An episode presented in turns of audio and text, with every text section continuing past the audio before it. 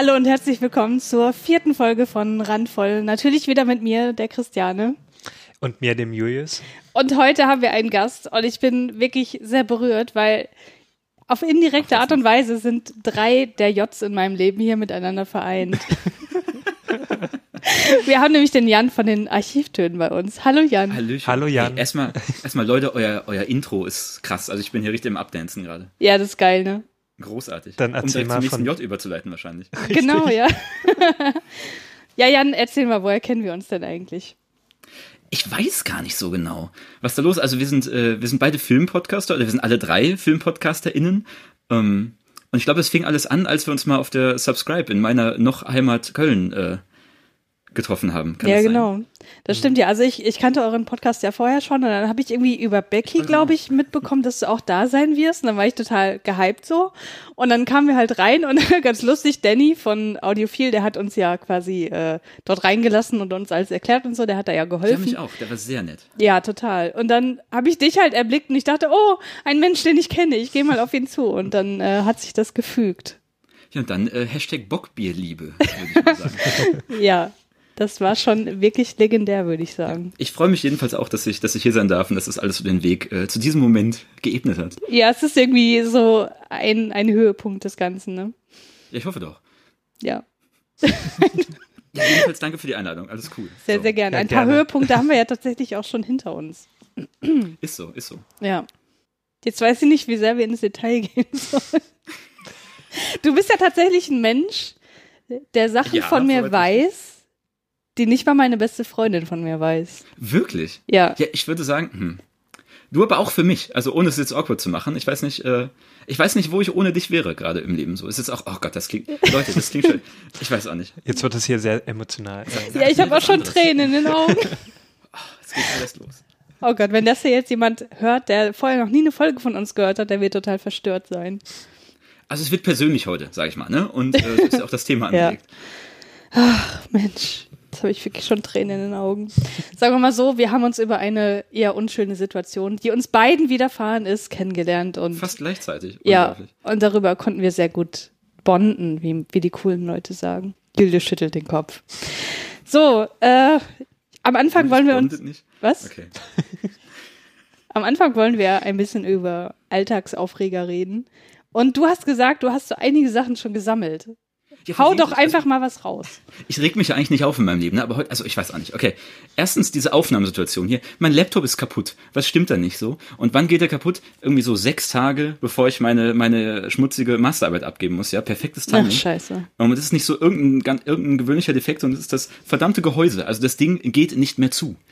Und ähm, das ist auch der Grund, warum ich jetzt gerade nicht im Büro sitzen und aufnehmen kann, wo ich am liebsten Podcast aufnehme, weil da, beziehungsweise nicht in meinem, sondern in dem eines Kollegen, wo nämlich im ganzen Haus der beste Klang ist und es ist da auch ziemlich kühl und alles super.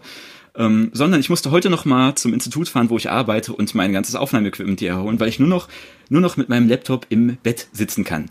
Weil ähm, ich, bin- ich bin auch kürzlich gerade quasi umgezogen oder zumindest bin wieder in ein WG-Zimmer gezogen und ich habe einfach gedacht, ich brauche gar keinen Schreibtisch, den verbann ich. Und jetzt sitze ich hier so, ich hänge hier so ein bisschen. Eig nee, eigentlich, es ist noch, es bringt unsere Verbindung noch noch schöner äh, raus. Nämlich ich sitze genauso hier im im in diesem Ratternsessel von meiner Ex-Chefin, in dem du das letzte Mal gesessen hast, Ach, Christian, als wir an. hier gemeinsam was aufgenommen haben. Ja. Äh, trotzdem, ich weiß nicht, ich fühle mich mit der Aufnahmesituation nicht ganz. Ist, ist auch egal. Es ist sehr heiß hier drin und äh, ja, die, dieser, dieser Computer regt mich auf. Es ist ein HP, kauf niemals ein HP, das ganze Ding. dieses Gehäuse, also meine, meine damalige Partnerin hat sich den gleichen gekauft damals und äh, da ging dieselbe Stelle, diese Scharniere, ging schon vor einem Jahr ungefähr kaputt und das hätte eigentlich ein Warnsignal sein sollen. Absolutes Mistding, sehr schlecht verarbeitet. Ich weiß, das ist ungefähr, das ganze Ding ist ungefähr so so hochwertig verarbeitet äh, wie eine Zahnspangendose, wenn ihr wisst, was ich meine. So, es geht gerade so. Ich weiß auch nicht. Und ähm, Ich weiß, was du meinst. führt das dazu, dass ich gerade mich nicht unbedingt in meiner komfortabelsten Aufnahmesituation befinde, aber ich äh, ich gebe mein Bestes. Ja, Okay. Ich muss ja sagen, ich ich habe hab- ich ja, hab einen. Desktop-PC von HP und der hält schon äh, neun Jahre Das sind auch keine Scharniere. Ja, der hat keine Das stimmt. Scharniere, genau. ja. Ich werde nervös. Ich habe mehr immer das Gefühl, ich bin einfach ein sehr schlechter Podcast-Gast. So, Ach komm, immer- immer jetzt mach dich nicht mal gleich nach den ersten fünf Minuten hier fertig. einfach so vorbereitungsmäßig. Es passiert immer irgendwas. Die Verbindung auf. Ich weiß nicht, äh, Grüße an, an, an Becky und Erik vom Dings, vom Kulturbesitz-Podcast. Ähm, ihr wisst schon, äh, als ich das letzte Mal dort zu Gast war, äh, da, da gab es auch so einen technischen Fuck-up und das hat dazu geführt, dass ich während des vereinbarten Aufnahmetermins erst noch von meiner Arbeit nach Hause radeln musste. Und das war mir so peinlich, ich weiß auch nicht. Nee, Bei das, Second Unit lief es auch nicht gut. Oh Mann. das haben wir hier wirklich professionell gelöst, dank Studio Link und so weiter. Mhm. Was trinkst du jetzt eigentlich? Äh, Gin, Needle Gin aus dem Schwarzwald mit einem einzelnen Eiswürfel, obwohl ich eigentlich nicht verdünne, aber ähm, ja. Ja, wir haben uns gerade, wir haben uns gerade 50-prozentigen Pfefferminzschnaps reingeknallt. Oh ja. Einen kleinen, Ich merk's- ich hart, merk's langsam. Meine Güte, meine Güte. dieser, der haut so rein, ne? Also wirklich, ich habe einen Shot getrunken und ich sehe jetzt schon die Aufzeichnung in Google Docs doppelt. Wirklich, es ist legendär. Insofern gucken wir mal, wo das heute hier Bei mir hinläuft. geht's noch. Ich sehe noch alles einzeln, aber ähm, vielleicht ändert sich noch das während der Also, mach Aufnahme. doch mal ein Bild davon und postet auf Twitter unter dem Hashtag Suff der Woche. Ich möchte ihn gerne etablieren. Der ist aus einem Podcast, den ich ganz gerne höre, hier von Leuten, die ich kenne. Und eigentlich, äh, ich glaube, bisher habe nur ich den benutzt. Aber Hashtag Suff der Woche, einfach euer, euer Absturzgetränk des, äh, des Tages posten. Ach so, okay. Ja. Ja, ja, jetzt Mein- mein- geht ja. das gerade nicht, aber ja, können Okay. wir machen. Auch äh, an alle ZuhörerInnen da draußen gerne äh, Hashtag Suff der Woche. Bitte. Okay, wir wechseln uns ein bisschen ab. Ich habe nämlich auch noch ein paar Hau raus. Aufreger. Äh, ich habe zum einen einen Aufreger, äh, der hat sich heute in der Postfiliale zugetragen. Ich war da, um, ein, äh, um eine Sendung abzuholen, die mich nicht erreicht hat. Und dort war eine Postfilial-Mitarbeiterin, die gesprochen hat mit jemandem, der offenbar nicht der deutschen Sprache mächtig war. So. Und was mich damit daran besonders aufgeregt hat, also du kennst es vielleicht auch, Julius, du kennst es bestimmt auch. Deutsche, die Deutsch reden mit Menschen, die kein Deutsch Ja, verstehen. als ob, die, als ob die das besser verstehen, wenn man langsam redet. auf Ja, Deutsch. und die hat wirklich so Langsam und gesprochen. Ja, Ja. und es ging halt irgendwie um Postbankgeschäfte, also irgendwelche Transaktionen, irgendwelche Finanzen oder so.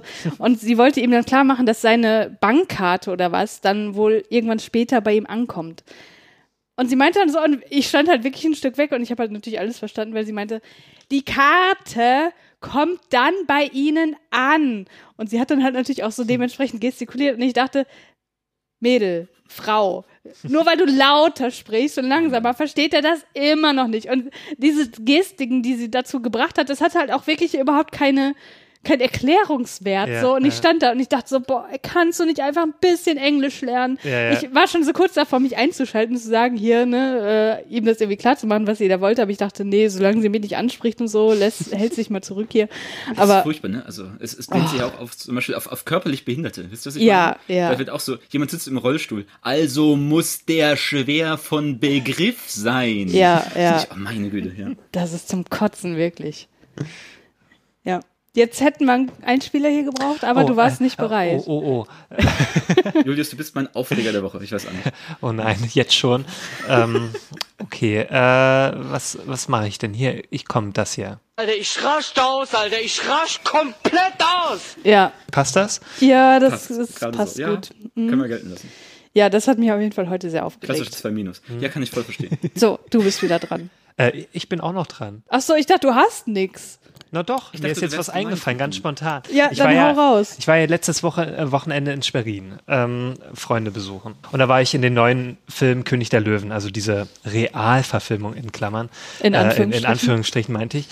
Und schon allein dieser Film, der hat mich sowas von abgenervt. Ich, ich war sehr enttäuscht und ähm, weil ich ein sehr großer Fan bin von dem Original. Aber was mich noch mehr aufgeregt hat, ähm, wir haben ja schon das eine Mal, also das, die letzte Folge haben wir auch über Aufreger im Kino gesprochen. Ja. Und diesmal gehörte ich zu diesen Leuten, äh, die einen aufregen im Kino.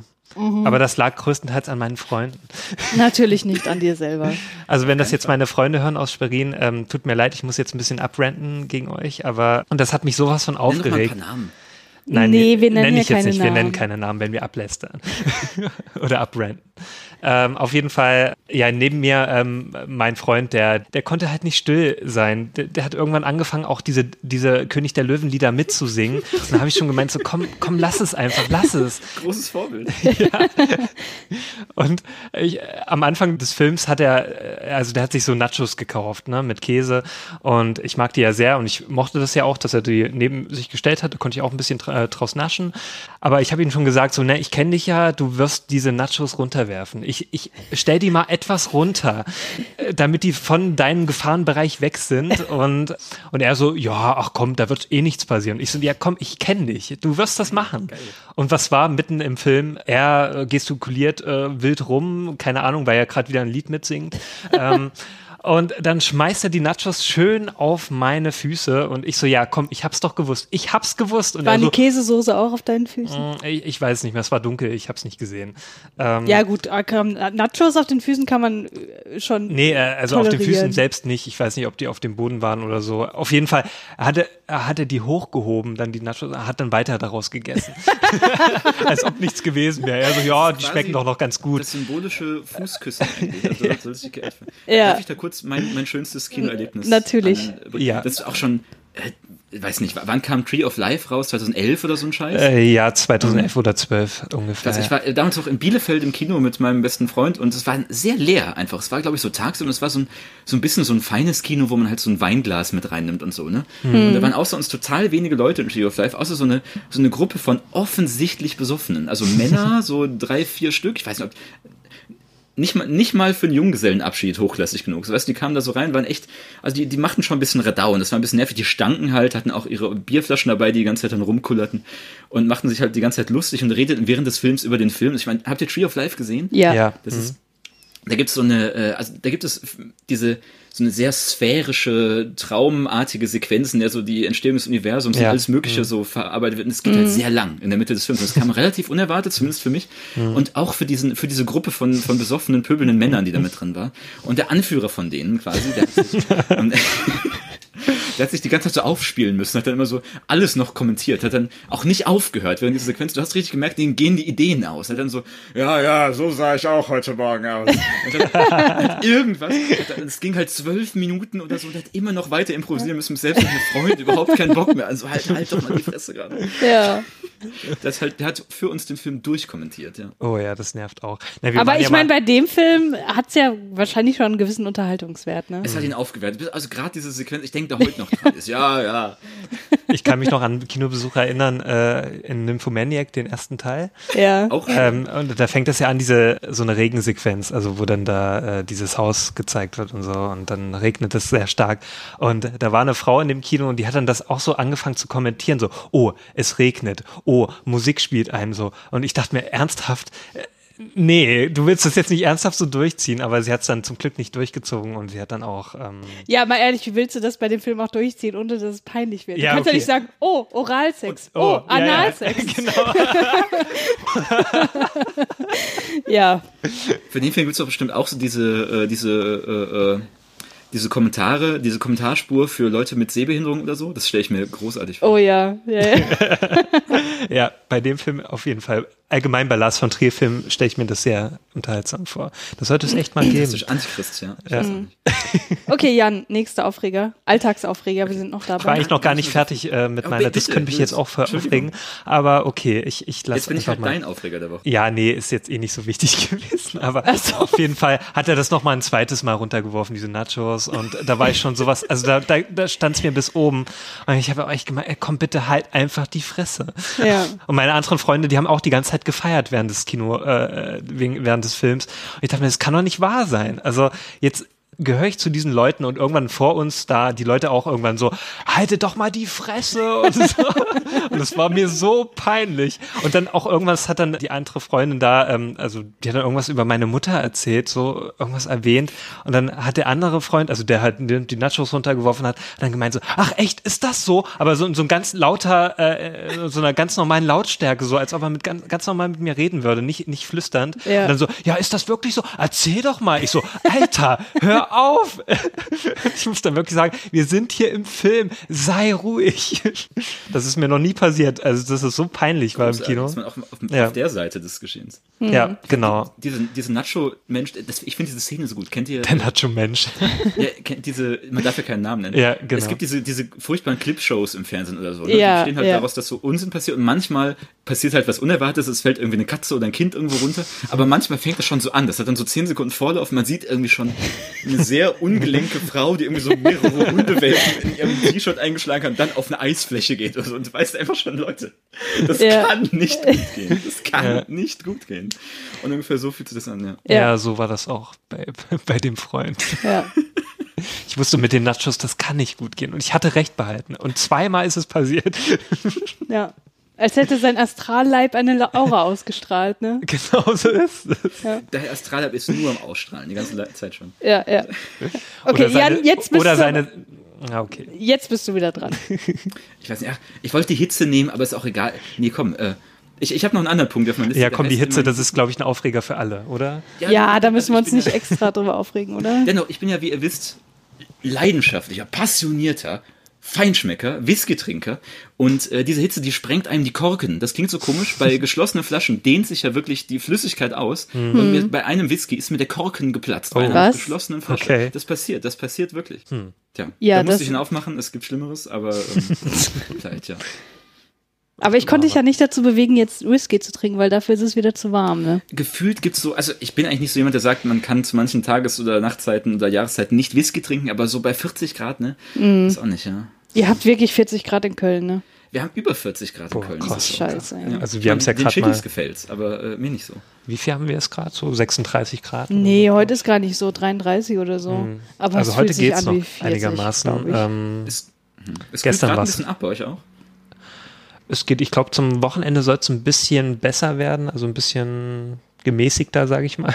Mhm. Aber ja, hoffen wir mal das Beste. gerade ein bisschen ab. Ich merke leider nichts davon, weil ich dann das Fen äh, die Balkontür zumachen musste, weil ja draußen Mhm. diese italienische Grillparty stattfindet, die man sonst hier gehört hätte. Ich Ja, wir müssen ja auch für die Aufnahme hier Fenster zumachen, Ventilator aus, sonst sind die immer offen, die Fenster, und Ventilator natürlich an. Okay, so viel dazu. Bei der Hitze nicht. Ja. erhitzen Ja. sich ja auch die Gemüter, ne? Zum Beispiel auf Rechtsrock-Festivals. Ja, Dazu haben wir eine Doku Ja, geschaut, nicht das ist wahr? eigentlich nicht lustig. Moment, ihr aber, habt ernsthafte Doku über Rechtsruck geschaut? Ja, es gibt eine Doku Ja. vom Y-Kollektiv. Also was heißt Doku? Das ist eher eine Reportage, irgendwie Ja, 20 genau. Minuten oder so. Ist Y-Kollektiv so wie? Oder? ja, das ist so ein auf YouTube. Ähm, es ist auch vom Funk, also dieser ähm, Oh, nice. YouTube, äh, wie kann man das sagen? So, Junge Kanal von den richtig. öffentlich-rechtlichen. Genau. Und äh, Y-Kollektiv, die machen halt Reportagen über bestimmte Themen, also äh, Über gesellschaftliche gesellschaftliche Themen. Und in der Folge ging es halt über Rechtsrock-Festival. Ähm, in Thüringen war das, glaube ich, ne? Ja, irgendwo hier in der Nähe. irgendwo im Osten halt. Ich glaube, ne? auf jeden Fall in Thüringen war das. Also in Sachsen nicht. Ja, auf jeden Fall äh, das SS-Festival. Wofür stand SS nochmal? Das SS-Festival. Heiliger Scheiß. Äh, ja, Ich weiß es nicht mehr. Sommersemester. Sommersemester. Auf jeden Ja. Fall habe ich mich da auch wieder tierisch aufgeregt, weil ähm, ja, natürlich, ich musste nicht erklären, warum man sich darüber aufregt, aber so dieser Habitus von den Leuten, die, da- die Mhm. da unterwegs sind, ist wirklich so absolut abgrundtief widerlich.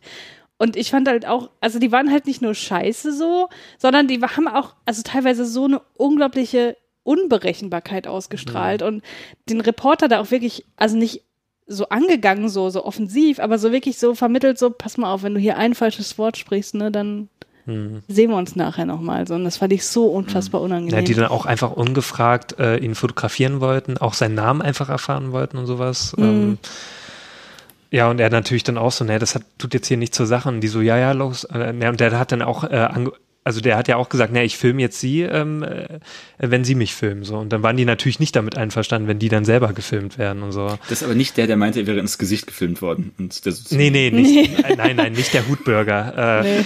der Hutbürger. Der hat ja auch irgendwie, äh, hat er nicht irgendwie, war der nicht beamtet, verbeamtet? Bei Ja, das war ja der große Skandal. Ja, das ist ja Ja. das Krasse gewesen, Mann, oh Mann, ey. Ja, auf jeden Fall, diese Doku hat mich auch schon wieder mega aufgeregt. Mhm. Ja. Also ich finde das einfach so Ja, unheimlich, dass, Also, ja, ja. dass so eine Parallelgesellschaft existiert, von der man Ja, eigentlich nichts mit. Leute. Ja. Ja. Wobei ich habe das Gefühl, dass es zumindest, was den öffentlichen Raum angeht, hier wieder ein bisschen besser wird. Also die Pegida-Leute marschieren ja zum Beispiel nicht mehr. Ja, in Dresden immer noch. Echt? Immer noch? Ja, ja. Es gibt Okay, immer noch ja gut, Montag. aber hier ja, da laufen die immer noch auf. Es ist zwar nicht mehr so gut besucht wie damals noch, so zu Höchstzeiten, Hm.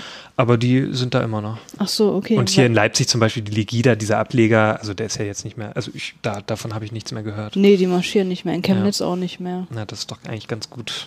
Ja gut, aber die werden halt wieder in ihren Dörfern sein Ja. und da ihre komischen Theorien Ja, und das ist ja zum Beispiel, was ich äh, was mich persönlich so ein bisschen aufgeregt hat, war auch wieder ähm, dieser Vorfall in Kassel. Also da wurde jetzt hier so ein äh, aus Eritrea, ich weiß nicht, ob ich das Land jetzt richtig ausspreche, auf jeden Fall ähm, äh, jemand, äh, also ein Flüchtling, der Ein wurde Geflüchteter, ein? Geflüchteter, Entschuldigung für den äh, für das falsche Wort, aber ähm, Geflüchteter, der wurde angeschossen von auch von einem offensichtlich äh, rechtsextremen, ja, der, der hat sogar seine Tat angekündigt in seiner Stammkneipe.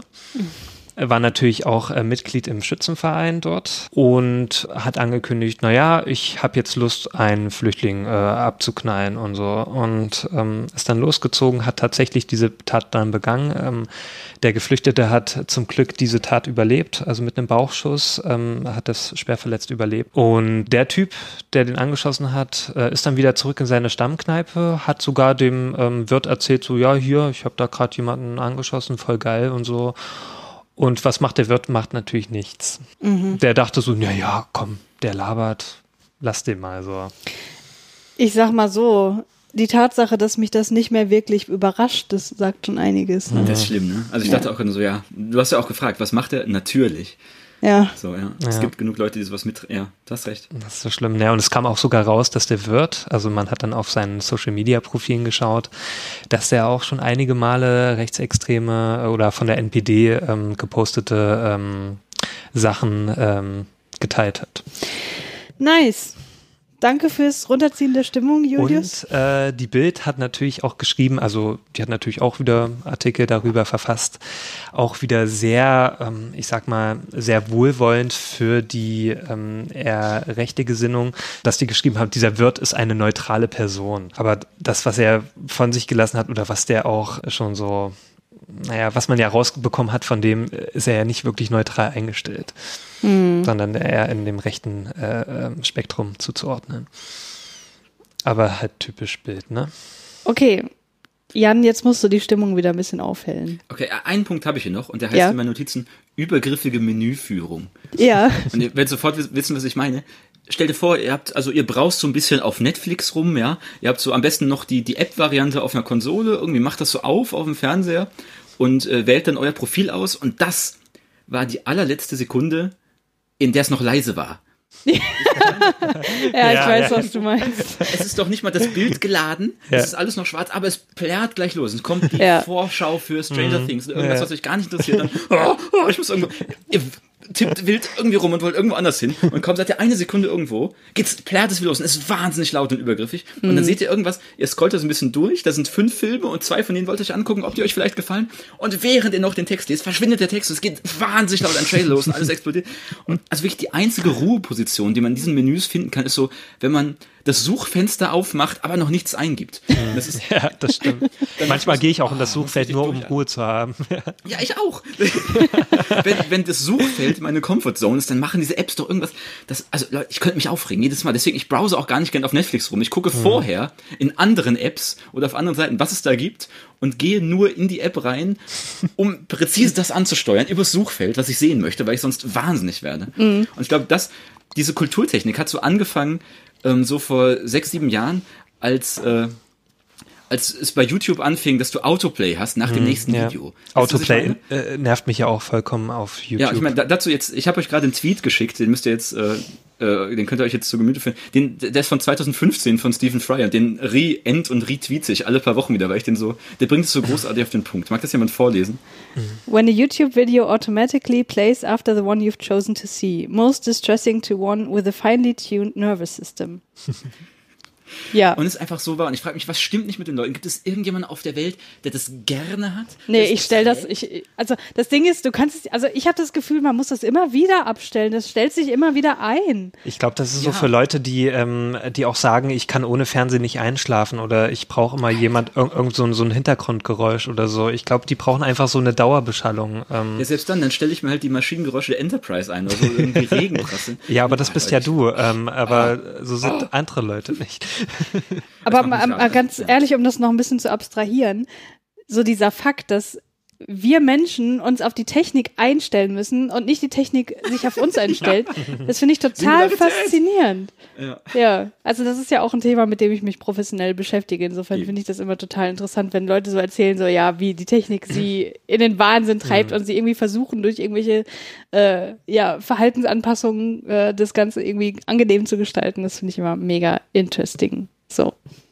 Ja, und haben wir so einen Fall. Das regt mich gerade irgendwie massiv auf. Ist aber auch, also es ist immer da, wann immer ich so eine App aufmache. Ich weiß nicht. Furchtbar, furchtbar. Ja. Jo, ich sag. Ja, bei euch. Ja. Hast du noch irgendwas, Julius? Äh, nein. Wir sollten die Sonne verklagen. Können wir uns darauf einigen? So, so viel dazu. Wie kommst du jetzt darauf? Ja, wir brauchen irgendeinen Trenner, damit wir jetzt zum nächsten Thema übergehen können.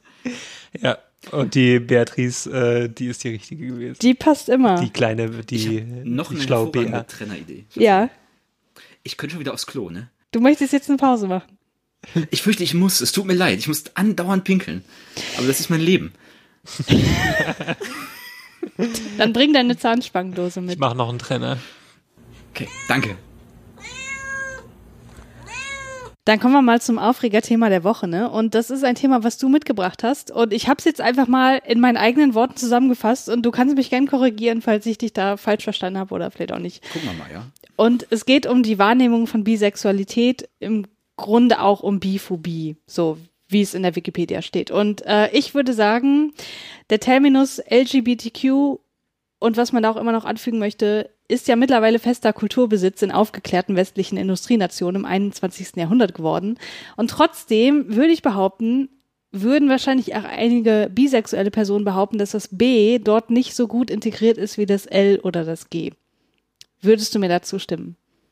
Äh, ja, auf jeden Fall. Also, ich finde es immer schwer, sich zu vergleichen, sozusagen. Ähm, wir sind jetzt mehr oder weniger privilegiert als eine andere Gruppe. Es ist einfach ein anderes äh, äh, ein anderes Problem, weißt du? Ich glaube, was aber auf jeden Fall eine Rolle spielt, ist schon was, das, was unter dem Begriff By Invisibility verstanden wird. Das ist einfach äh, den meisten Leuten gar nicht bekannt ist, dass es das gibt. Es ist immer von Schwulen- und Lesbenreferaten die, die Rede und so, weißt du? Mm, und ähm, mm. ich glaube, also die Unsichtbarkeit ist, ist ein ganz großer Faktor. Natürlich auch äh, begegnet einem sonst viel, viel Anfeindung und ich glaube noch mehr Unverständnis.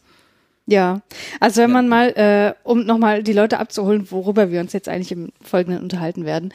Ähm, also es geht darum im Grunde, dass eben Bisexualität oftmals in der öffentlichen Wahrnehmung nicht wirklich als existent wahrgenommen wird. Also dass es einfach verleugnet wird. Zum Beispiel indem gesagt wird, naja, Bisexualität, das ist gar keine reelle Form sexueller Orientierung oder. Phase, ja Genau, es ist eine Phase, du, du probierst dich ja nur aus, bis du dich irgendwann festgelegt hast, oder es ist halt irgendwie nur ein Trend, ne? Irgendwie sind jetzt alle bisexuell und äh, jeder kann sich im Grunde entscheiden, was er sein will. Und äh, genau, darüber möchtest du dich ein bisschen auslassen. Ja, es ist, es ist wirklich persönlich. Also ich bin auch ein bisschen nervös, ist schon ein sehr persönliches Thema. Also ich, ich bin bisexuell und das, das weiß ich schon lange, das ist auch schon lange so.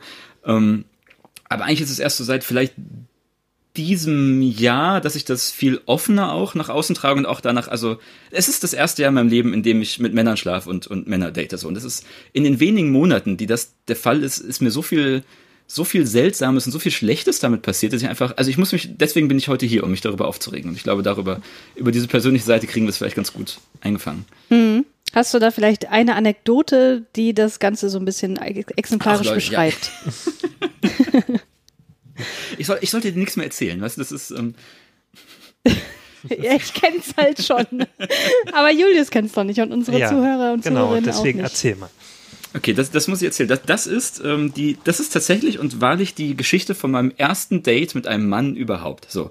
Und ich war wahnsinnig nervös. Ich bin ja nie nervös in meinem Leben, bestimmt 15 Jahre vorher nicht. Aber das war schon ein Moment, ich war einfach ein bisschen hibbelig. Und das, das lief anfangs, also es lief ganz gut. Und wir hatten es so zufällig irgendwie von einem, äh, von einem Kiosk kennengelernt und so.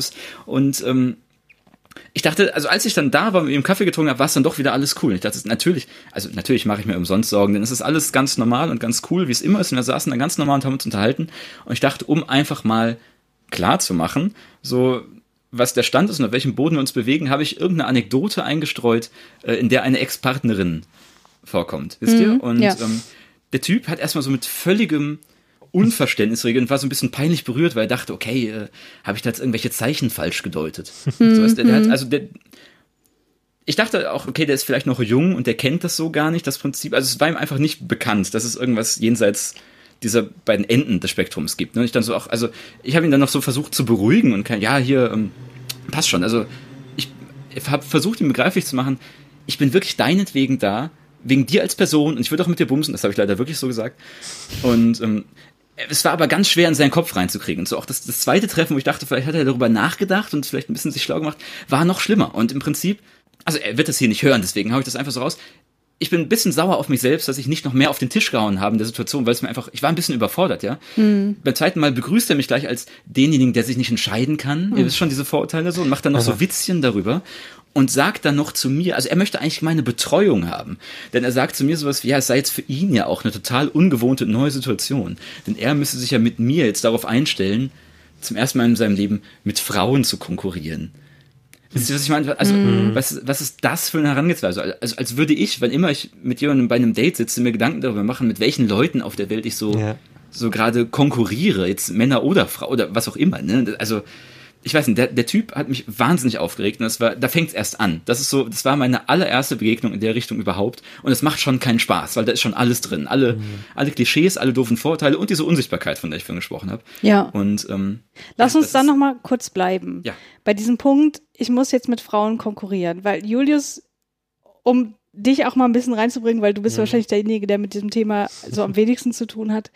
Ich meine, ich habe dir ja auch von Anfang an klar gemacht, dass ich vorher mit einer Frau zusammen genau. war. Also ich muss, Moment, Moment, Moment, ich ja, okay, will dir eine Frage okay. stellen. Äh, um das nochmal klar zu machen, ich persönlich definiere mich nicht als bisexuell, weil ich mich generell jeglicher Definition entziehen möchte. Ich hm. habe keine Definition für mich gefunden, die irgendwie passt, deswegen ja, wollen wir das nicht alle? Also ja, dazu ich kann ja auch so ein bisschen davon erzählen. Äh, nee, lass mich doch mal kurz ausreden. Ich bin ja noch nicht fertig. Und deswegen bin ich hier wahrscheinlich auch nicht die beste Repräsentations- Person, keine Ahnung, aber ich will halt mir kein Label geben, so. Aber ich habe dir halt ne, von Anfang an gesagt, pass auf, du bist jetzt der erste Mann so für mich, für den ich mich wirklich ernsthaft interessiere. Und insofern warst du ja auch in einer ähnlichen Situation, wenn man das irgendwie vergleichen kann, wie jetzt jemand, der halt auch, ne, jemand datet, der bisexuell ist. Das wollte ich ja auch sagen. ja, so. Aber worauf ich hinaus wollte, ist die Frage, kannst du das, was er, äh, was jetzt Jans Date hier gesagt hat, hm. irgendwie nachvollziehen, dass du das Gefühl hattest, okay, jetzt muss ich auch mit Frauen konkurrieren?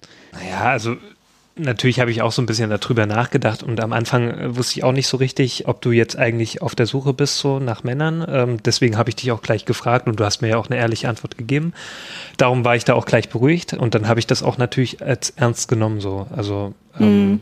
und habe dir da auch natürlich geglaubt, was du mir geschrieben hast. Und ich habe da auch nicht irgendwie versucht, dich da nochmal drauf anzusprechen und äh, das dann nochmal äh, ne, irgendwie zu vertiefen oder so, weil ich mir denke, naja, okay, du hast es mir ja so gesagt, ne? Und alles klar. Was mich nur gestört hat, dass irgendwann ein Freund das dann auch mal erfahren hat. Hm. Und dass er dann so, oh, das ist ja sehr interessant, so was die Christiane. Also, mhm, mhm. Und wo ich mir dachte, ja und, was, was tut das zur Sache so? Also.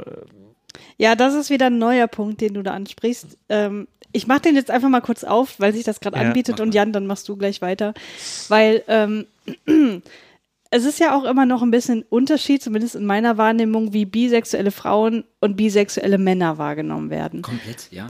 Hm. Wenn du zugibst oder äh, dich outest oder generell dich präsentierst als bisexuelle Frau oder pansexuelle Frau, wie man das jetzt auch nennen möchte, wie gesagt, ich möchte mich da gar nicht einordnen, dann bist du halt automatisch irgendwie ein Fetisch für viele Männer.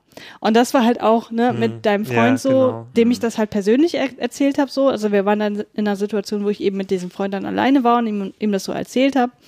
Und er war gleich auch so, ne, er lehnte sich dann so in seinem Sessel zurück Ach, und meinte so, aha, ah, das ist ja interessant, ne?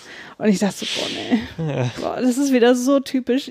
Also man wird gleich so in eine, du merkst halt so, es fangen sofort diese Fantasien an in den mm, Köpfen ja. der Männer und es kotzt mich so mega Ja, und mir hat er das ja auch so rübergebracht.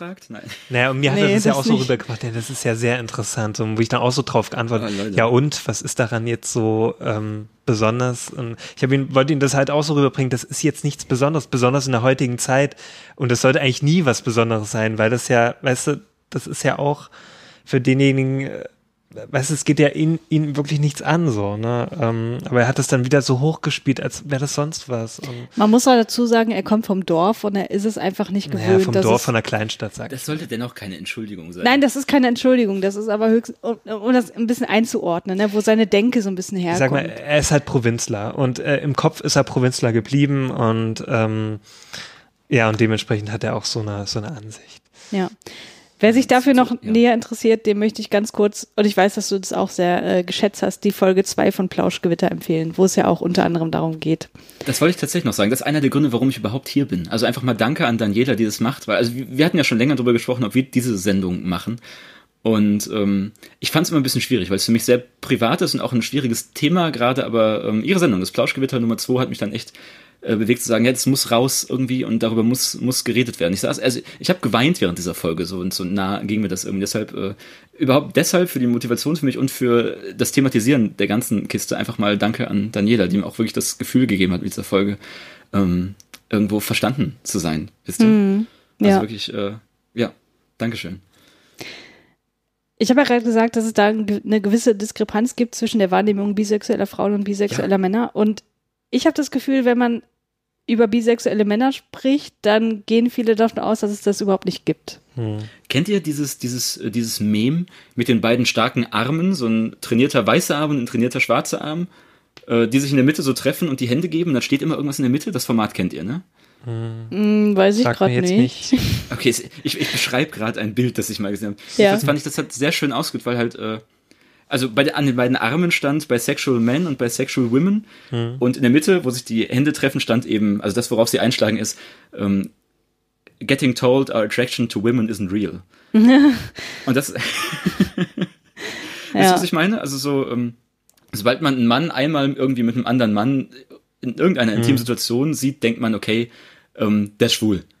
So, und das ist das so. Während, ich glaube, bei, bei äh, jetzt einfach ver sehr verallgemeinert, Frauen, die irgendwie Intimität zu Frauen aufbauen, ist so eher das, äh, der Konsens, ja, das ist eine Phase und das wächst sich raus. Wisst ihr, was ich meine? Ja, Also ich ja. glaube, das, ich habe das selber nicht so stark erfahren, weil ich halt aus der ganz anderen Richtung komme. Ich habe jetzt jahrelang, fast 30 Jahre lang meines Lebens, habe ich immer straight passing sein können. Also ich war immer in langen Beziehungen, denen ich war immer mit Frauen und so. Und es, also es wäre niemand auf die Idee gekommen. Deshalb ist es jetzt, glaube ich, von Leuten, die mich kennen, erstmal schwierig, das überhaupt zu begreifen. Wisst ihr, was ich meine? Also ja.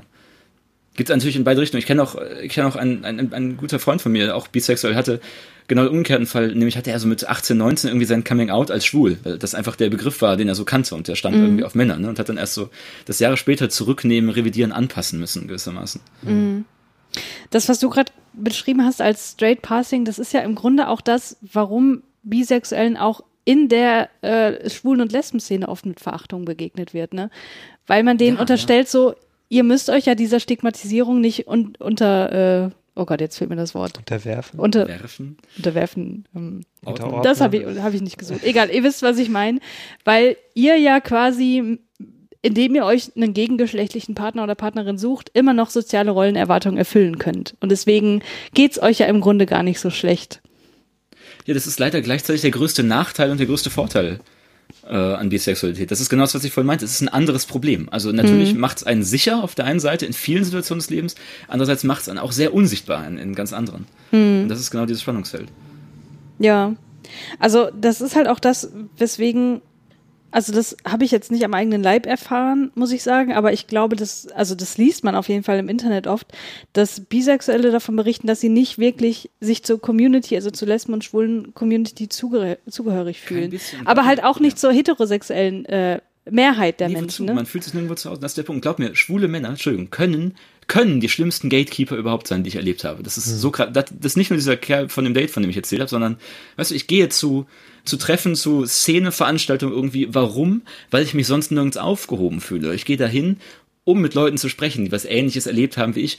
Und du kommst da an und die Leute sagen dir, du bist gar nicht richtig queer. Weißt, die, die halten dich direkt wieder raus. Du hattest noch nie Sex mit einem Mann, dann bist du hier nicht willkommen. Das haben die nicht so gesagt, also das ist die Essenz, die ankommt. So, ja, ja, der macht das, um sich interessant zu machen, so, weißt du? Und das ist, äh, das ist mir so oft begegnet, dass ich diese, teilweise diese Szeneveranstaltung meide und da gar nicht mehr hingehen kann. Ja, Also ich glaube, das ist, ja, wie du sagst, innerhalb der Szene auch eine große, große Diskriminierung. Jetzt weiß ich nicht, inwieweit du in der Szene schon so ein bisschen drin bist oder auch nicht, aber hast du das Gefühl, dass aus diesem Grund andere Bisexuelle das auch verheimlichen, dass sie bisexuell sind? Ich würde sagen, ja, aber ich weiß nicht, ob es ein bewusstes Verheimlichen ist. Es ist so ein, ähm, man sagt es dann mal lieber nicht, weil man halt erstmal passt, so vielleicht. Ich weiß es nicht. Also das, das hat Daniela auch super äh, thematisiert. Die meisten Bisexuellen haben auch kein Coming Out. Weil Ja. es eigentlich häufig nicht nötig oder nicht relevant ist, sondern es geht so alles Stück für Stück und irgendwann erfährt man das gewissermaßen. Ja, und ich weiß nicht, ob das, ob das Folgeeffekt oder, oder Ursache ist, ne? Dass man sich äh, vielleicht auch eher dazu hinreißen lässt, nicht so mit queeren Symbolen zu übergeben, weil, umgeben, weil man sich vielleicht nicht, äh, nicht dazugehörig fühlt. Weiß nicht, kann ich schlecht einschätzen. Ich stecke auch nicht so tief in der Szene, eben weil ich vor allem jetzt in dem letzten Jahr oder im letzten halben Jahr nur, vor allem schlechte Erfahrungen gemacht habe. Und das ist, ich weiß, weißt du, wir müssen darüber reden. Ich meine, wie, wie oft lag ich zu Hause im Bett allein und habe mir selber, habe mich selber gefragt, ob meine Anziehung zu Männern überhaupt real ist. Und das ist, anstatt einfach auf mich selbst zu hören, Ja. sitze ich da und, und äh, übernehme das, was die Leute mir sagen, weil ich einfach denke, es ist das überhaupt so? Existiert das überhaupt? Mache ich mich nur interessant gerade? Wie oft ich mich das gefragt habe, das ist eigentlich Unsinn. Das sollte sich niemand fragen müssen. Ja. Und ich, ich brauche, ja, ich brauche wirklich da draußen niemanden, der mir noch erklärt, auf was ich stehe oder was ich anziehen finde. Aber es passiert die ganze Zeit. Ja. Das macht mich rasend, das ist der Punkt. Möchtest du da noch mehr Erfahrungen teilen, die dich richtig aufgeregt haben? Ich habe noch viel was hier mir notiert, was aber schon, das macht alles gleich wieder, gleich wieder neue Fässer auf. Also wenn ihr noch was so zu dem engen Themenbereich habt, oder gerade du, ich meine, du hast auch viel, äh, viel damit zu tun gehabt. Ja, aber ich muss sagen, so in der Lesben-Szene an sich habe ich im Grunde nicht viel, ja, also Verachtung schon mal gar nicht erfahren. Vielleicht eher so ein bisschen was in Richtung nicht so richtig ernst genommen werden. Also Punkt, ja. ähm, ich muss dazu sagen, ich war halt generell auch immer sehr, ich habe mich immer sehr gefragt, so was meine sexuelle Orientierung angeht, was da jetzt wirklich dahinter steht, weil ne, das hat angefangen in der Jugend und da fragt man sich natürlich schon so, hm, als was muss ich mich jetzt definieren, weil ich muss mich ja irgendwie definieren, das muss ja irgendwie jeder und wa- was ist das jetzt in mir? Und es war halt irgendwie auch so ein, so ein, so ein Übergang, dass ich erst dachte, ja, ich bin, also die Gesellschaft sagt mir, das, was ich fühle, das ist wohl irgendwie Bisexualität. Und dachte ich so, hm, ist es das wirklich? Ich weiß es nicht. Und dann habe ich mich halt äh, so ein bisschen halt alles übers Internet damals noch so in die Community begeben, sage ich mal, weil da gibt's ja diverse Foren und Datingbörsen und so für Frauen halt. Und dann hatte ich ja auch eine Beziehung mit einer Frau und dann war ich halt so, also dann hatte ich auch mehr Kontakt so zu lesbischen Frauen vor allem und dachte, okay, wenn du jetzt von denen irgendwie ernst genommen werden möchtest und auch wahrgenommen werden möchtest als das, was du jetzt gerade lebst, dann musst du dich halt auch irgendwie lesbischer geben.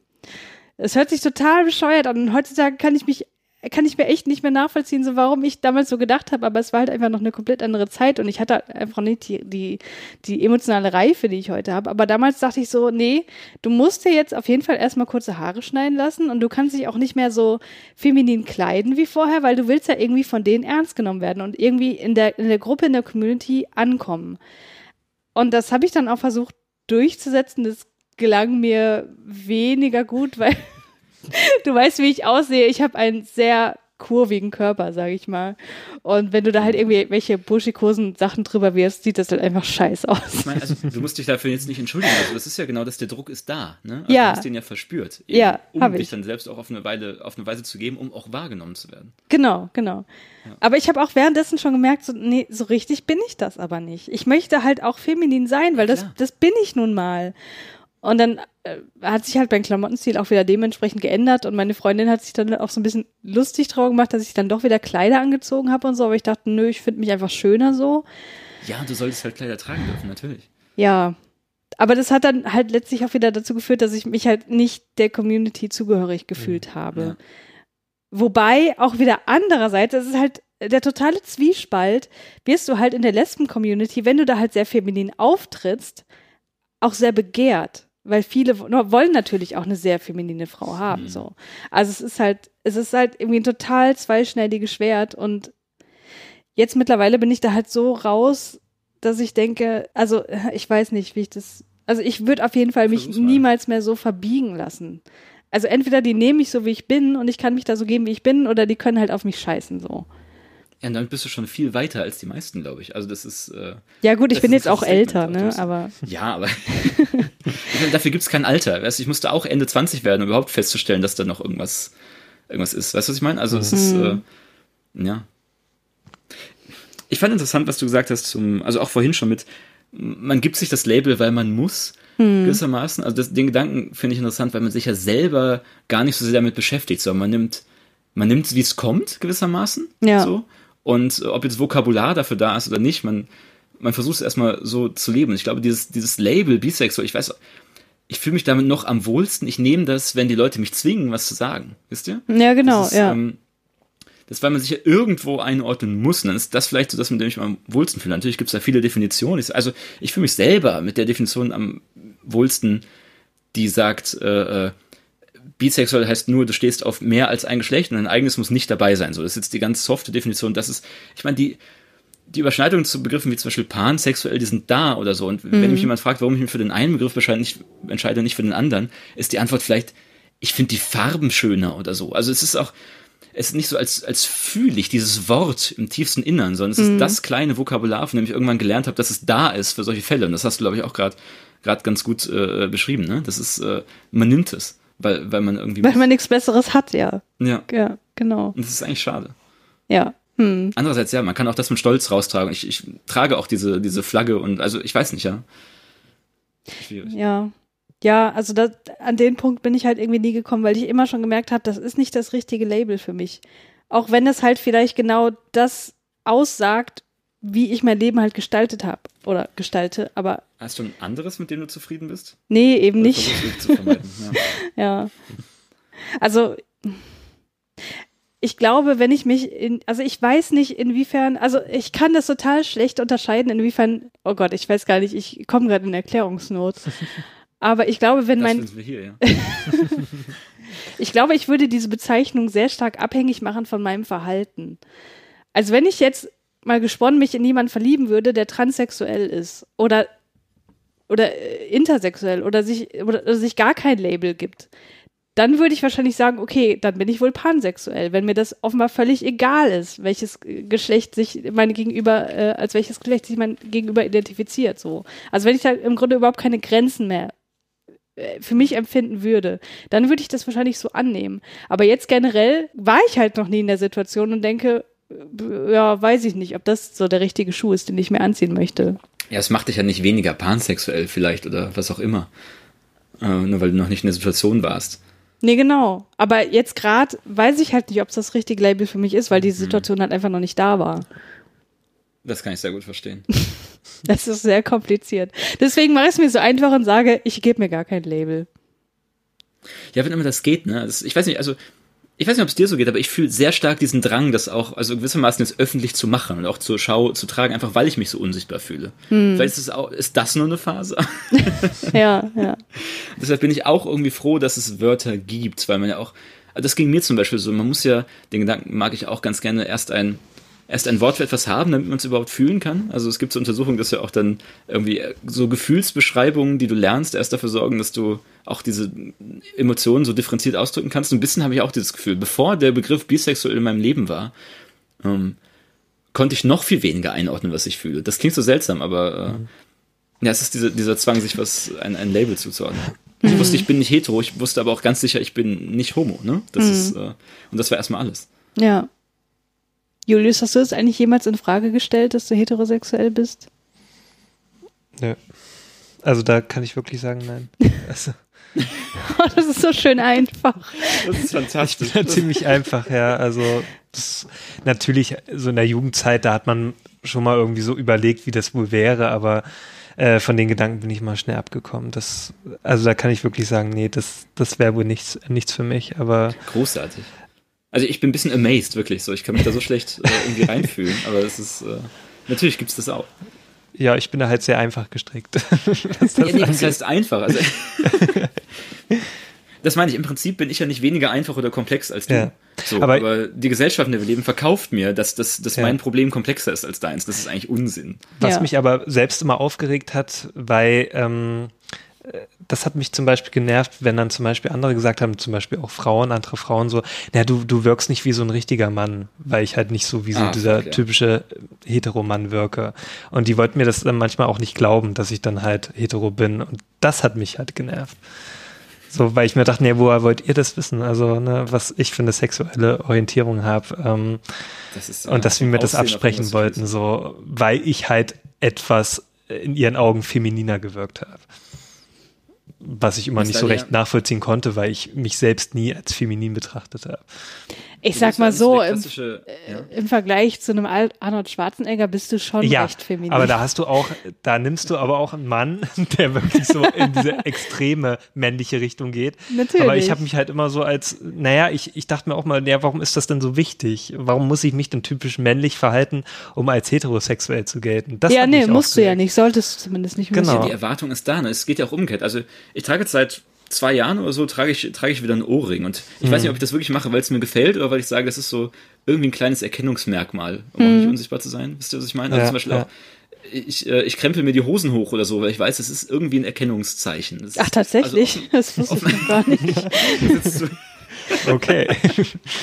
Nein, das ist jetzt zu drastisch ausgedrückt. Ich, ich trage auch einfach irgendwie Sachen mit Rosen drauf, weil mir das gefällt. Aber irgendwie mag ich auch den Gedanken, es ist, äh, man wird von Gleichgesinnten, wird man irgendwie überführt oder erkannt und äh, muss gar nicht mehr sagen. Das ist, natürlich ist das, ist das furchtbar, dass es so Zuschreibungen aufgrund des Optischen gibt, weil jeder Mann und jede Frau und jeder, jede Person darf gerne Rosen tragen am Körper. Ja. Aber ähm, es ist halt so, dass es diese Vorurteile noch gibt und dass man Ja. irgendwie dann auch anfängt, sie sich nutzbar zu machen. Ja, und ich Mhm. habe auch mal so ein, so, ein, so ein rosanes oder lachsfarbenes Hemd angehabt. Da wurde ich halt Ja, auch gleich auch nicht? abgestempelt ja. als schwul. Das ist nun mal so. Und das, das nervt so, nur weil du halt ein bisschen äh, dich nicht als äh, ich, ich, also, wir haben immer so, also unter ein paar Freunden haben wir den Begriff so gehabt, äh, Bollerhete.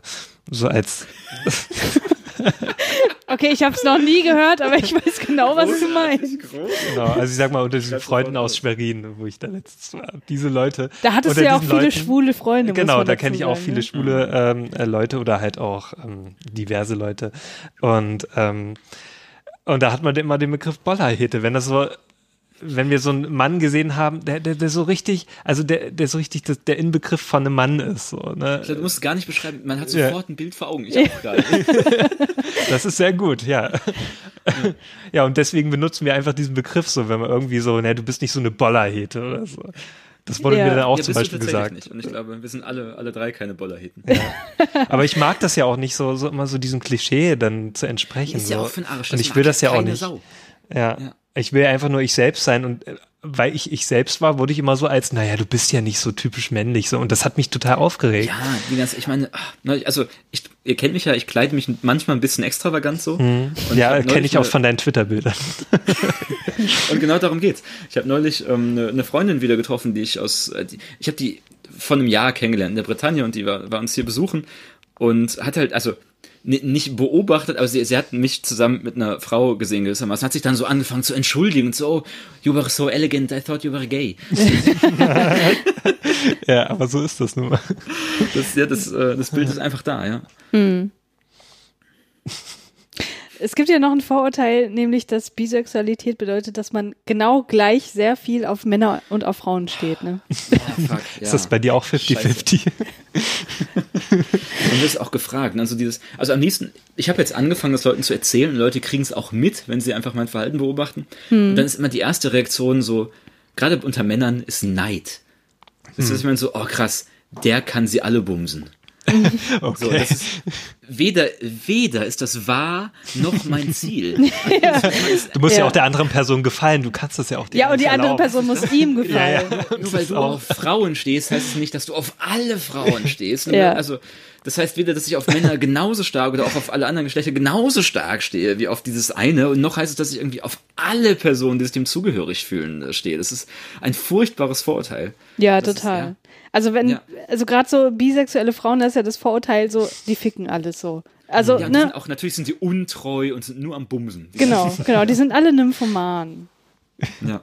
Und das, das. Vorteil kenne ich auch. Das ist mit das, was am häufigsten geht. Und andersrum, weißt du, selbst wenn, selbst wenn ich sehr viele Menschen aller Geschlechter sehr attraktiv finde und mit denen die ganze Zeit am, am Rummachen bin, ja, dann ist es immer noch meine Sache. Das hat Ja. nichts mit meiner sexuellen Identität zu tun. Das ist so, ja, es, ach, ich weiß ja auch so, kennt ihr diese, diese, diese Weihnachtsfeiern-Kontexte, wo so ein paar Bollerheten richtig stehen und, äh, Schön, dass du gleich diesen Begriff etablierst. Ja, kenne ich. Sie sie stempeln einen als Schlampe oder als pervers ab, nur wenn man irgendwie, weißt du? Und ich, ich stehe dann, weiß genau, du Wichser da vorne, ja, du hast letztes Jahr mit 400 Personen mehr geschlafen als ich in meinem Leben und es gibt dir kein Recht, mich als Schlampe abzustempeln, nur weil, weil einmal ein Mann dabei war oder umgekehrt, weil ich eine Frau bin und einmal eine Frau dabei war. So, ne? es, es gibt, also du sollst überhaupt niemanden als Schlampe ab, abstempeln und erst recht nicht deswegen. Ich glaube, das ist, das ist so verbreitet einfach, dass dieses, äh, dieses, das gibt quasi einen Freifahrtschein, Bisexualität für, da wird nur gebumst, Sodom und Gomorra. Ich weiß auch nicht, das macht mich wahnsinnig. Ja. Das, also, ihr wisst, was ich meine, dass ich vielleicht trotzdem daran interessiert bin, ernsthafte und, und gute menschliche Kontakte, Verbindungen, vielleicht monogame, lange, treue Beziehungen aufzubauen, das kommt den Leuten gar nicht in den Sinn. Ja. Das ist auch wieder dieses Konkurrenzdenken von, wer ist da noch so alles und dieses, das spielt dieses, äh, Entschuldigung, ich eifere mich gerade ein bisschen. Ihr kennt dieses, äh, dieses Vorteil auch mit dem, ja, ähm, alle Frauen sagen auf einmal, also alle haben Angst vor mir. Alle Frauen sagen, kann ich dir jemals das geben, was dir ein Mann geben will. Alle Männer sagen, kann ich dir jemals das geben, was dir eine Frau geben kann. So, und das ist, äh, das ist auf einmal überall, weil die Leute denken, es geht dir nur ums Bumsen. Entschuldigung, dass ich oft Bumsen sage. Ich finde das Wort furchtbar. Eine gute Freundin von mir hat das immer gesagt und ich habe das angefangen ironisch zu benutzen, seitdem sage ich immer Bumsen. Das ist vielleicht das schlimmste Wort für Sex überhaupt. Zum Glück haben wir diesen Explicit-Button. Ist Bumsen so explizit? Nee. Okay. Ja, aber ich, ich weiß, bisschen was du Das meinst. so ein paar Vorurteile zusammengepackt. Das ist, wenn du es Leuten nur erzählst, dann kommt gleich die ganze Batterie. Ich hasse es. Ich hasse es. Ja. Also ich kann es halt auch irgendwie in meinem Kopf nicht nachvollziehen. So dieser, dieser Gedanke, da könnte mir eine Frau jetzt irgendwie eine Konkurrenz Mhm. machen, weil ich denke, wenn ich doch jetzt in einer Beziehung mit einem Mann bin, dann doch nicht, weil es ein Mann ist, sondern weil ich die Persönlichkeit mag, weil ich die Person Ja, mag. exakt. Also Und das ist, glaube ich, ne? schwer in die Köpfe zu kriegen. Ja. Ja. Also gerade weil ich ja mich eventuell nicht festlege, macht die Person ja, so viel mehr aus. Also ich kann ja zum Beispiel, also ich habe zum Beispiel keine Angst gehabt, dass du da irgendwie jetzt, keine Ahnung. Nee, weil es total Ja. irrational ist. Also. Ich will nicht sagen, ich hätte es gehofft, dass du das hast, aber einfach so, um es zu verstehen. Weißt du, weil irgendwie das, das kann erstmal nur Leuten passieren, die offenbar sel selber noch nie dasselbe gefühlt haben oder es sehr weit weg äh, drängen irgendwie. Und unter denen ist es ja schon eine Gruppe, die irgendwie ganz besonders gepolt ist und vielleicht viel über dieses Konkurrenzdenken sich definiert. Ich weiß es nicht. Ich ja. weiß es nicht. Ja, oder vielleicht ihren eigenen Selbstwert noch nicht so richtig gefunden haben oder Vielleicht, ja. ne? also dass man da immer so diese diese Angst mit sich trägt. Also klar, ich kann das verstehen. Also generell Eifersucht kann ich verstehen. Aber das ist ja irgendwie noch mal eine, eine andere Dimension, die Ich da denke einfach mal, da ist auch viel Unwissen dahinter. Also, dass man einfach das nicht so richtig einordnen kann, was Bisexualität überhaupt so beinhaltet alles. Ja, oder halt sich nicht wirklich rein versetzen kann, Hm, dass ja. man es einfach nicht nachvollziehen Also für kann. mich ist es ja auch selber schwierig, aber einfach nur, weil ich nicht diese sexuelle Orientierung habe oder diese Ja, aber Identität. wenn jemand sagt, die Person schläft auch mit Frauen, denkst du nicht, oh Gott, die bumst alles, was nicht bei drei auf den Bäumen ist. Ja, nee, aber das ist manchmal so schwer aus den Köpfen einfach zu kriegen, weil äh, die Menschen reduzieren das halt, wenn sie es hören, nur auf das Sexuelle erstmal. Ich, äh, naja, ich bin ja auch kirchlich aufgewachsen, so, ne? Leider. Und, und da ist es halt oft so gewesen, wenn du von Homosexuellen oder, naja, Bisexuelle wurden erst gar nicht thematisiert. Aber wenn es da um Homosexuelle ging, war es vordergründig immer das Sexuelle. Da ging es nicht, äh, nichts um irgendwas anderes, da ging es nur darum, um den Akt an sich. Und ähm, da habe ich mir auch mal gedacht, warum reduzieren die das nur auf das eine? Warum denken die nur daran? Naja, weil in der Bibel schon steht, wenn der Mann beim Mann liegt. Ja. Also es wird ja in der Bibel schon nur darauf Ja, ja. reduziert. Und das ist so schade eigentlich. Da ist doch viel mehr dahinter. 1927 deine Mutter, Entschuldigung. Ja. Zu sowas gehört doch einfach viel mehr. Also als ob solche Le äh, Menschen nur Sex haben den ganzen Tag. Ja. Also, Ich find das so traurig. kirchlichen Kontext auch krass. Ein, ein ehemaliger guter Freund von mir, den ich inzwischen als meinen Erzfeind bezeichne. Oh, Erzfeind. einer der vielen Erzfeinde. Das ist so, für den war, also, für den war dann so jeglicher Maßstab auch verloren, so. Als dann Mhm. irgendwie rauskam, ja, eine, vielleicht meine jetzige Partnerin hatte schon mal was mit einer Frau, und ist so, oh Gott, weil ab dann, ab dann Mhm. ist alles erlaubt. Ein Grenzübertritt ist für, also, dann wäre auch mit Tieren und mit Toten, wäre alles so drin gewesen. Er Mhm. konnte überhaupt nicht mehr unterscheiden. Ja. Also, ihm fehlte einfach das Handwerkszeug, zu unterscheiden zwischen einem Grenzübertritt und allem, was noch weiter weg liegt. Kenne ich von solchen Menschen, ja. Ja. Das ist auch nochmal ein ganzes Aufregerthema für sich, ne? Ja, Dass das oft viele Homosexualität und Pädophilie in einen Topf Ja, werfen. ganz schlimm. Also da, da kriege ich wirklich innerlich einen Ausraster und äußerlich dann auch ab und zu. Oder nicht mal nur mit Pädophilie, sondern mit Kindesmisshandlung gleich Ja. auch. Ja. Ist so. So. Was hast du noch auf der Liste? Hast du noch was auf der Liste? Ja, so, ach, ach, nur Unangenehmes, aber ich glaube, darum geht's ja auch. Ne? Ich weiß Ja, ja. Ähm, okay, passt auf. Online-Dating. ähm, Könnte ich mich auch aufregen. ähm, der der, der eine Abend, der eine Tag, an dem ich mich entschieden habe oder getraut habe, das Wort bisexuell in, meinem, in meinen Dating-Profilen anzugeben, das war ein wilder Abend. Also das war, das war nicht nur der Abend, an dem ich Dutzende Dickpics bekam. Also tatsächlich wörtlich. Oh das war mir nein. vorher auch noch nicht so bekannt. Sondern es war natürlich auch der Tag, ab dem der Damm gebrochen war. Und ich glaube, auch das kennen bisexuelle Frauen noch mal schlimmer als Männer, an dem mir ein Dreier nach dem nächsten angeboten wird. Denn natürlich, da steht bisexuell. Und Du hast nie danach gefragt irgendwas gesagt, aber das ist wieder der Freifahrtschein für da wird gebumst. Und dann kannst du auch in unserer, in unser heteropassing Couple mit reinkommen und erstmal schön, ne? Also es ist, man kriegt so viele Nachrichten. Und ich meine, ich habe nie darum gebeten. Ihr wisst, was ich meine. Ja. Und ähm, das kann sich natürlich irgendwie ergeben und vielleicht bin ich auch nicht ohne Interesse daran, aber nicht einfach so, nur wenn in meinem Profil steht, ich bin bisexuell. Und ja, ähm, ich glaube, es ist noch mal weniger schlimm als Mann, vielleicht weil ich diese, diese ganz schlimmen toxischen Männer, die kriege ich nicht, die nur so, das haben wir auch schon vorhin gesagt mit äh, die Frau als Fetisch im Sinne von, ich möchte gerne, dass die mit einer anderen Frau bum, bumst, so, ja. Und, und dieser Traum von, ja, ich treib's mit zwei Frauen gleichzeitig, die Anfragen kriege ich ja gar nicht nicht. Kriege ich ja gar nicht erst, weil die heteropassing Couples, die mir schreiben, die sind zumindest so aufgeklärt, dass sie sich vorstellen könnten, auch ein Mann-Mann-Frau-Dreier zu haben, Ja. gewissermaßen. Ihr wisst, worauf ich hinaus will. Ja. Und ähm, trotzdem, selbst das, das ist furchtbar. Nicht nur, weil es mich selbst reduziert, sondern da sind ganz, ganz viele wirklich schlimme Anfragen dabei, wo dann natürlich der Mann immer schreibt mir der Mann. Und da sind ganz oft Leute dabei, die sowas sagen wie, ja, ähm, sie wollen gern mal ihre Partnerin teilen. Ihr wisst, was ich meine. Am besten noch keine Schwerter kreuzen oder sogar noch mit dem, dem Ghostbusters-Zitat. Das ist nicht ein ganz große Red Flag. Wenn das Ghostbusters-Zitat kommt, die Strahlen nicht kreuzen, dann weißt du sofort, woran du bist. Und das ist diese, ich denke auch nur, Alter, so das, erstmal ist eine Freundin kein Besitz, den man teilen kann. Und wenn sie gerne Sex mit zwei Männern hätte, dann soll sie fragen. Ja. Und auch nicht einfach so. Und dann bitte nicht mit diesem, ja, ich möchte sie gern teilen. Ihr wisst, was ich, das ist, Das also, erinnert mich an der angebrochene Nachmittag. Egal. Egal, Ja, red das, war schon mein Punkt. Also, nee, es ist, ich bin auch fertig damit. Das ist, davon kommt so viel und das macht mich rasend. Und ich möchte all diesen Männern bitte, also, oh, Alter, Ja. Ja, kann ich voll nachvollziehen. Also die dann, Strahlen nicht kreuzen, ja, Entschuldigung. ja, das ist echt äh, grauenhaft. Aber auch, dass du quasi zum Versuchskaninchen degradiert wirst. Ne? Das ist oft so. Und ich glaube ganz echt, dass wieder die Podcast-Folge von Daniela, da ist, ähm, ich glaube, als, als bisexuelle Frau ist dann noch viel mehr Fetischisierung am Start. Genauso wie, wie du vorhin gesagt hast, Julius, mit deinem Freund von, äh, da leuchten sofort die Augen. Ja. Das ist Ja. was Verruchtes, Besonderes und gleich ist die Fantasie da, mit zwei Frauen zu schlafen. Weil Hatte, natürlich hat er dir das nicht, dieses, ja, hat er dir das nicht so, nicht sogar gesagt so, dass, äh, ne, Julius, da hast du ja jetzt mal was richtig Geiles an der Angel, da kannst du ja, auch, ne? Ja, ne, es war eh so am Anfang, dachte ich mir so, naja, ich erwähne das jetzt nicht so oft, dass ich vorher eine Freundin hatte, weil, weil dann wieder sowas kommt, so Fragen so, oh, aha, hm, erzähl mal und sowas. Das wollte ich einfach vermeiden, weil halt nun mal die Fragen dann aufkommen, so, oh, hat sie sich jetzt umentschieden? Wie, wie sieht das jetzt aus so? Und äh, wo ich mal so denke, ne, das hat doch, das tut doch nichts zur Sache so. Ja. Ne? Und es ist halt einfach nervig. Christiane, du bist auch so der, der klassische Fall, über den man das sagt. Ne? Du hattest erst eine Beziehung mit einer Frau, dann mit einem Mann. Das ist so dieser Fall von, ja, die Phase ist vorbei. Da hat sich jemand endlich entschieden. Ja. So, ne, das wächst sich raus. Haben das eigentlich welche Das ist, gedacht, äh, Christiane? Furchtbar. Ja, das Ding ist, dass ich da selber mittlerweile drüber nachdenke, so. Okay. Weil es dir andere Leute sagen oder weil du es fühlst. Ich weiß, das ist sehr schwer auseinanderzuhalten. Also ich kann halt gerade mir nicht vorstellen, jetzt eine Beziehung zu einer Frau zu haben. Aber ich muss auch sagen, da hat mich die, die äh, Folge von der Daniela auch wieder sehr, ich weiß nicht, beeindruckt ist irgendwie das falsch. Also sie hat mich auf jeden Fall nachdenklich gemacht, weil sie hat jetzt zum Beispiel auch gesagt, sie identifiziert sich ja ganz klar als bisexuell.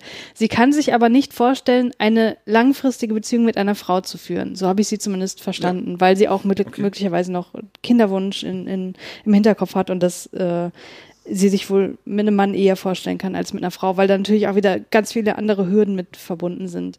Also so würde ich das jetzt paraphrasieren, wenn ich mich da äh, verta vertan habe, dann ähm, tut's mir leid. Aber auf jeden Fall kam für mich so raus, okay, sie ist, obwohl sie sich keine Beziehung mit einer Frau st- vorstellen kann, sagt sie trotzdem von sich, sie ist bisexuell. Und für mich war immer so in meinem Kopf so, ich kann nur bisexuell sein, wenn ich auch wirklich eine Beziehung möchte. Und deswegen ja, ich weiß, Weiß ich jetzt auch irgendwie so gar nicht, weil ich könnte mir vorstellen, mit einer Frau Sex zu haben. Das ist für mich nochmal was völlig anderes. Aber, Das reicht doch. Also das macht dich queer. Das macht dich 100% queer. Es tut mir leid.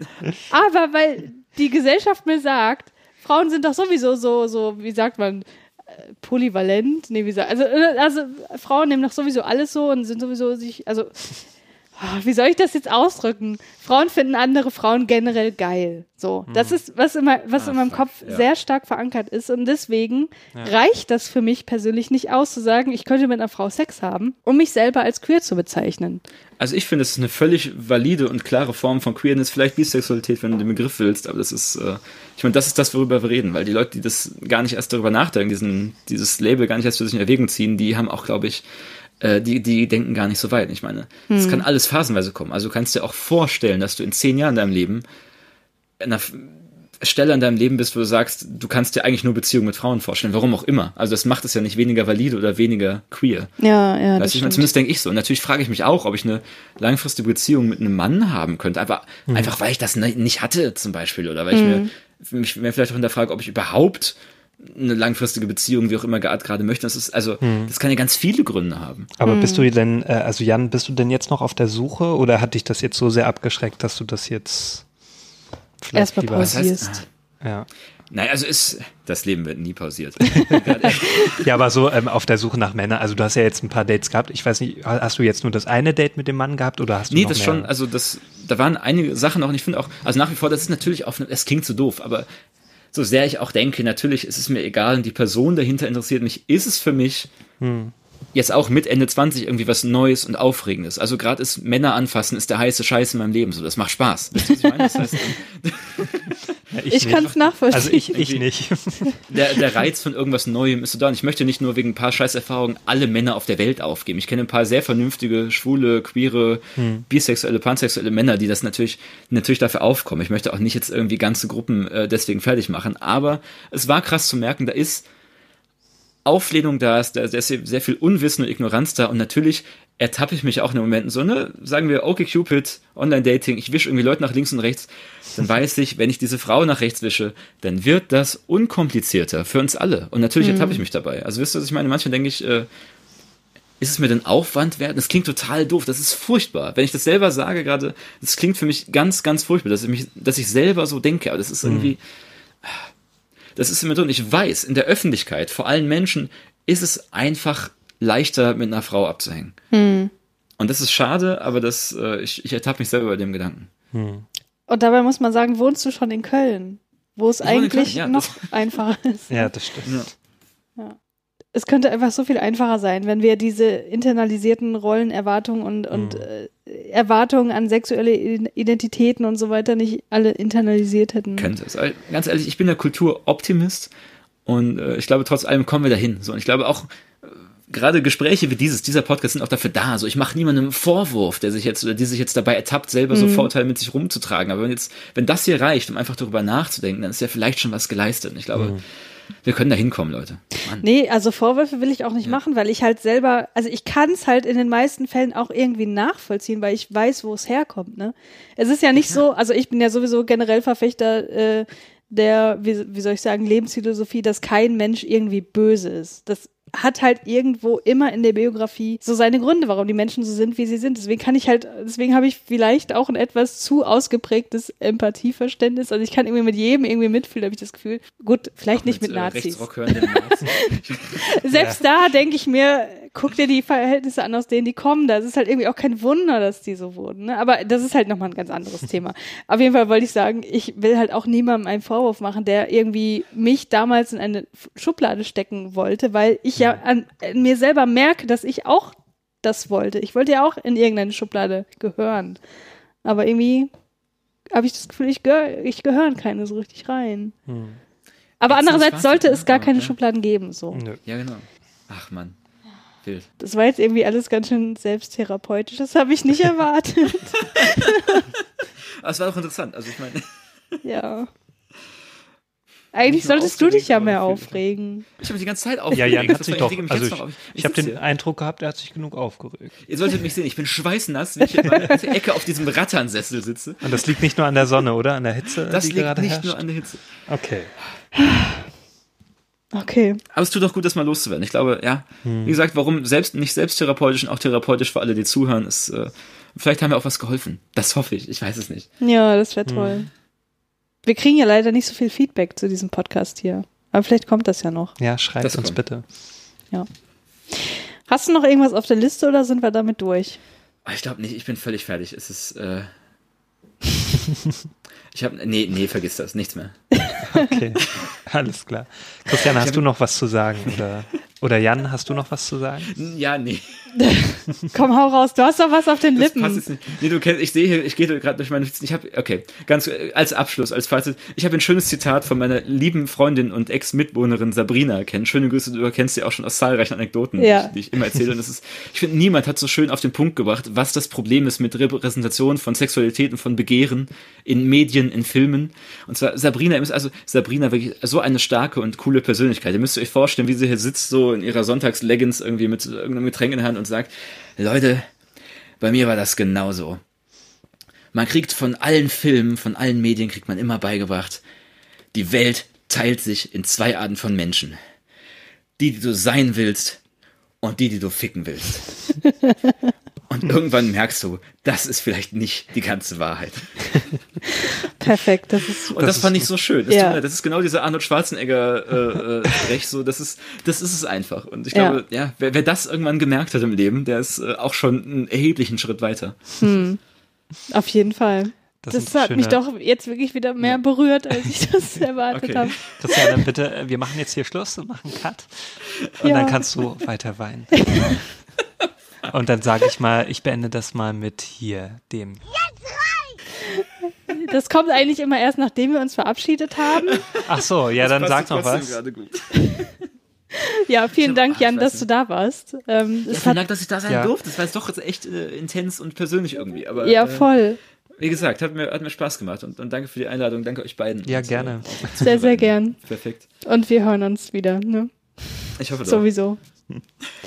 gut, dann macht's gut, liebe Hörer, Ja, und äh, schreibt uns doch mal bitte. Ja, gerne. Und eine Bewertung auf Apple Podcast geben. Gut, das war jetzt sehr random. Jetzt, wo ich noch so emotional bin, kommst du mit Apple Podcast hier um die oder Ecke. auf Apple Spotify Podcast, uns abonnieren oder sonst irgendwo, ne, wo wir zu hören sind. Okay, Julius. Ja, danke. Ja, ich muss uns doch bewerben. Komm.